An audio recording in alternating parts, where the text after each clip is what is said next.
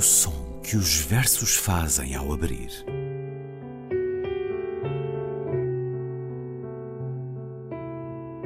Se leio um livro e ele torna o meu corpo tão frio que fogo nenhum o pode aquecer, sei que isso é poesia. Emily Dickinson. Com Ana Luísa Amaral e Luís Caetano.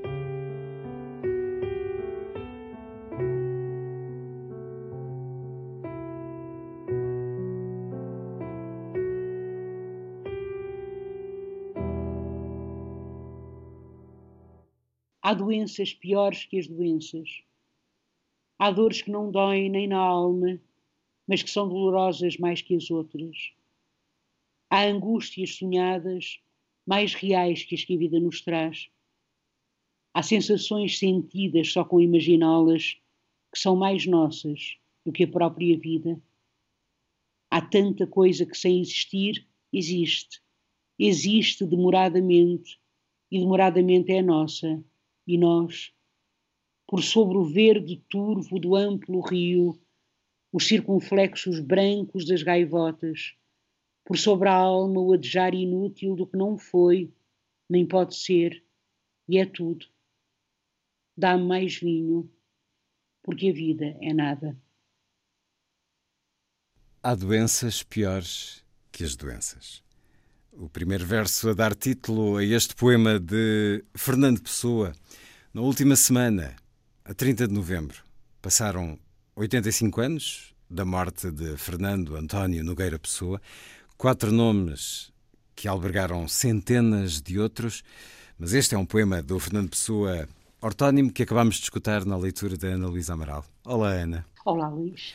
Estamos com o cancioneiro de Fernando Pessoa, pessoa aqui a juntar-se à caneta que escreve e à que prescreve, ou pelo menos à que diagnostica.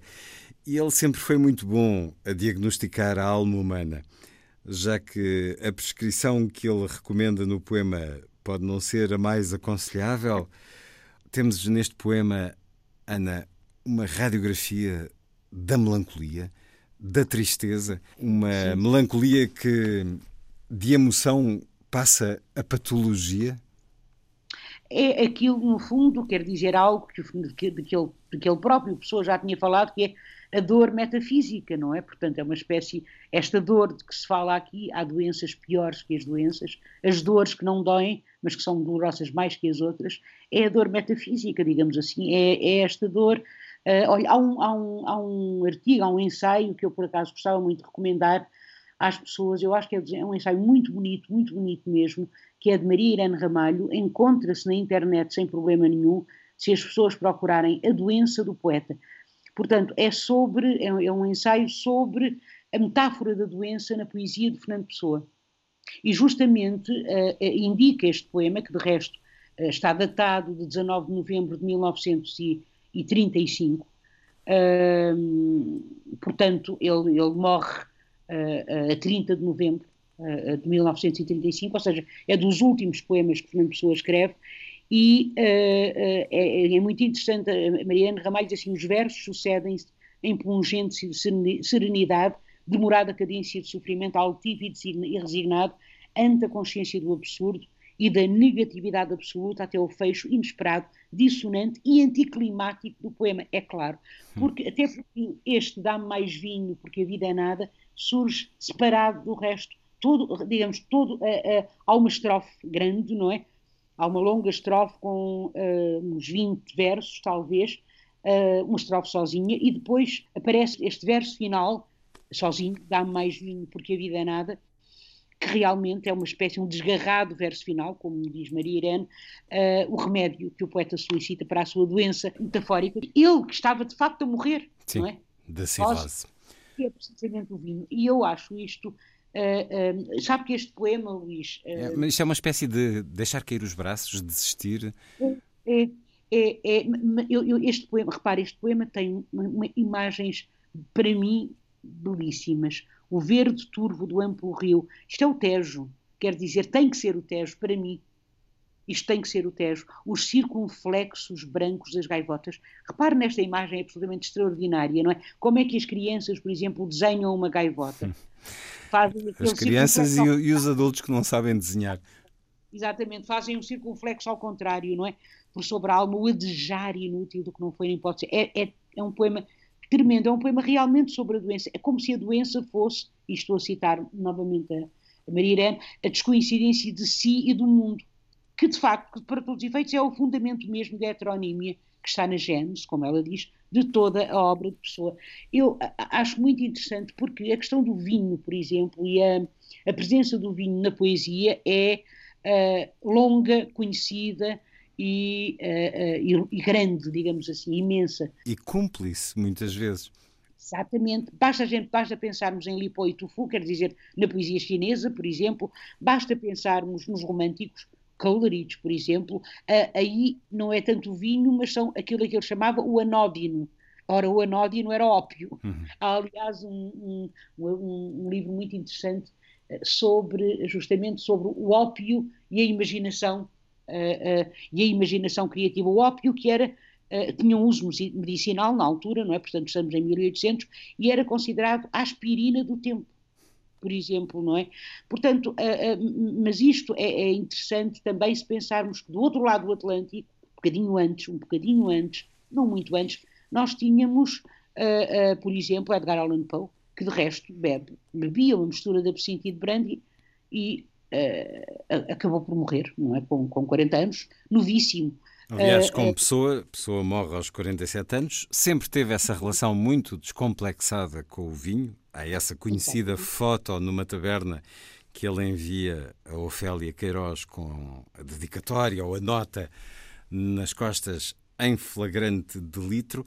E temos Exato. também esse livro uh, de eleição da Biblioteca do Senhor Pessoa, o Rubaiyat, a seleção de poemas persas de Omar Khayyam, do século XI, uh, que Pessoa muito apreciava e que anotou abundantemente, com essa exaltação do vinho enquanto uh, substância que conduz ao êxtase, à transcendência do ser humano. Também Fernando Pessoa escreveu Uh, os seus poemas Rubaiyat, uh, influenciado por, uh, por este de Omar Khayyam, as suas canções de beber e essa consciência tremenda de que ele ia morrer do consumo desmedido, desregrado, desregrado claro. Claro, claro. Agora, aqui realmente o vinho não, não indica exatamente uma, uma possibilidade de atingir transcendência, não é? Quer dizer, claro, claro o vinho é meramente. É meramente o ouvido, uma... o remédio para o esquecimento. Exatamente, não é? Que é para o ouvido, para o esquecimento, justamente, porque a vida é nada, não é? Aliás, repare, não foi, nem pode ser, e é tudo. Este, este adejar inútil, de, de, das, o adejar inútil das coisas, não é? Ou, ou, melhor, o adejar inútil daquilo que não foi, aquilo que não existiu, ou melhor, nem é que não existiu, é que não foi, que não teve, por assim dizer, essência nem pode ser, e ao mesmo tempo é tudo.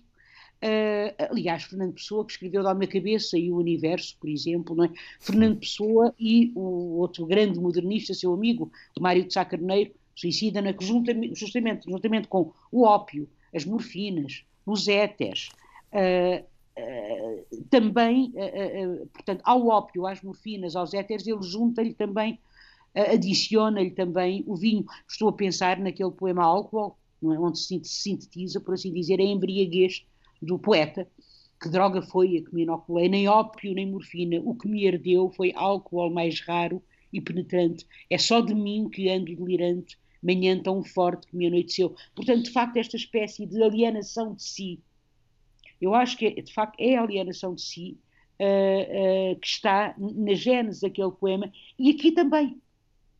Daí que a expressão de, de Mariana Ramalho, descoincidência de si do mundo, é exatamente isto, não é? Quer dizer, e, e achar que uh, há, há as, as, doenças maiores, digamos assim, por este homem, não é? Que está, de facto, a morrer, uh, literalmente, uh, de cirrose, as doenças maiores são as imaginadas, são as sonhadas, as angústias sonhadas mais reais que as que a vida nos traz. Sabe que eu durante muitos anos, muitos anos, Eu sempre gostei, eu sei este poema de cor, como sei muitos, pronto, mas sei este cor. E durante muitos anos eu andava com ele na carteira ao lado de um poema de António Ramos Rosa, aquele que começa para um amigo, trago sempre o relógio esquecido, acho que é assim, para um amigo trago sempre o relógio esquecido no fundo da Alcibeira. Eu fazia, de alguma maneira, tinha, tinha, tinha muito orgulho em pôr isto em prática, ou seja, se um amigo me telefonava, eu às vezes dizia, caramba, estou a demorar tanto tempo a fazer este doutoramento, mas pronto, há coisas mais importantes que um doutoramento,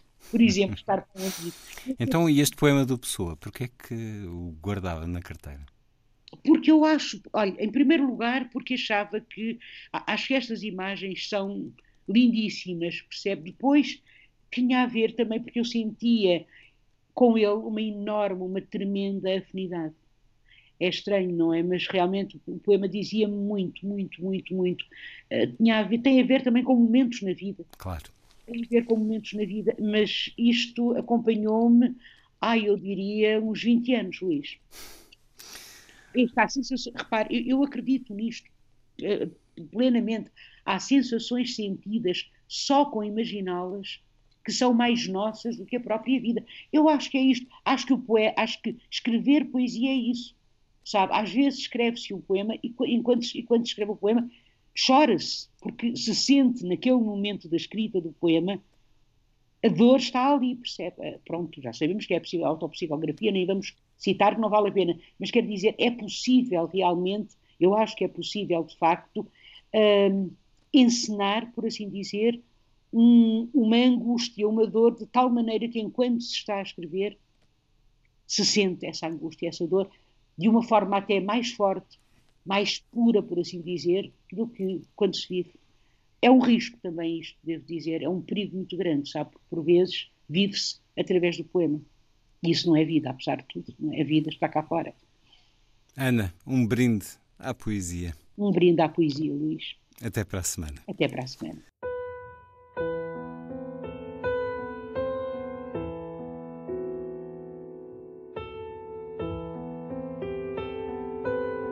o som que os versos fazem ao abrir.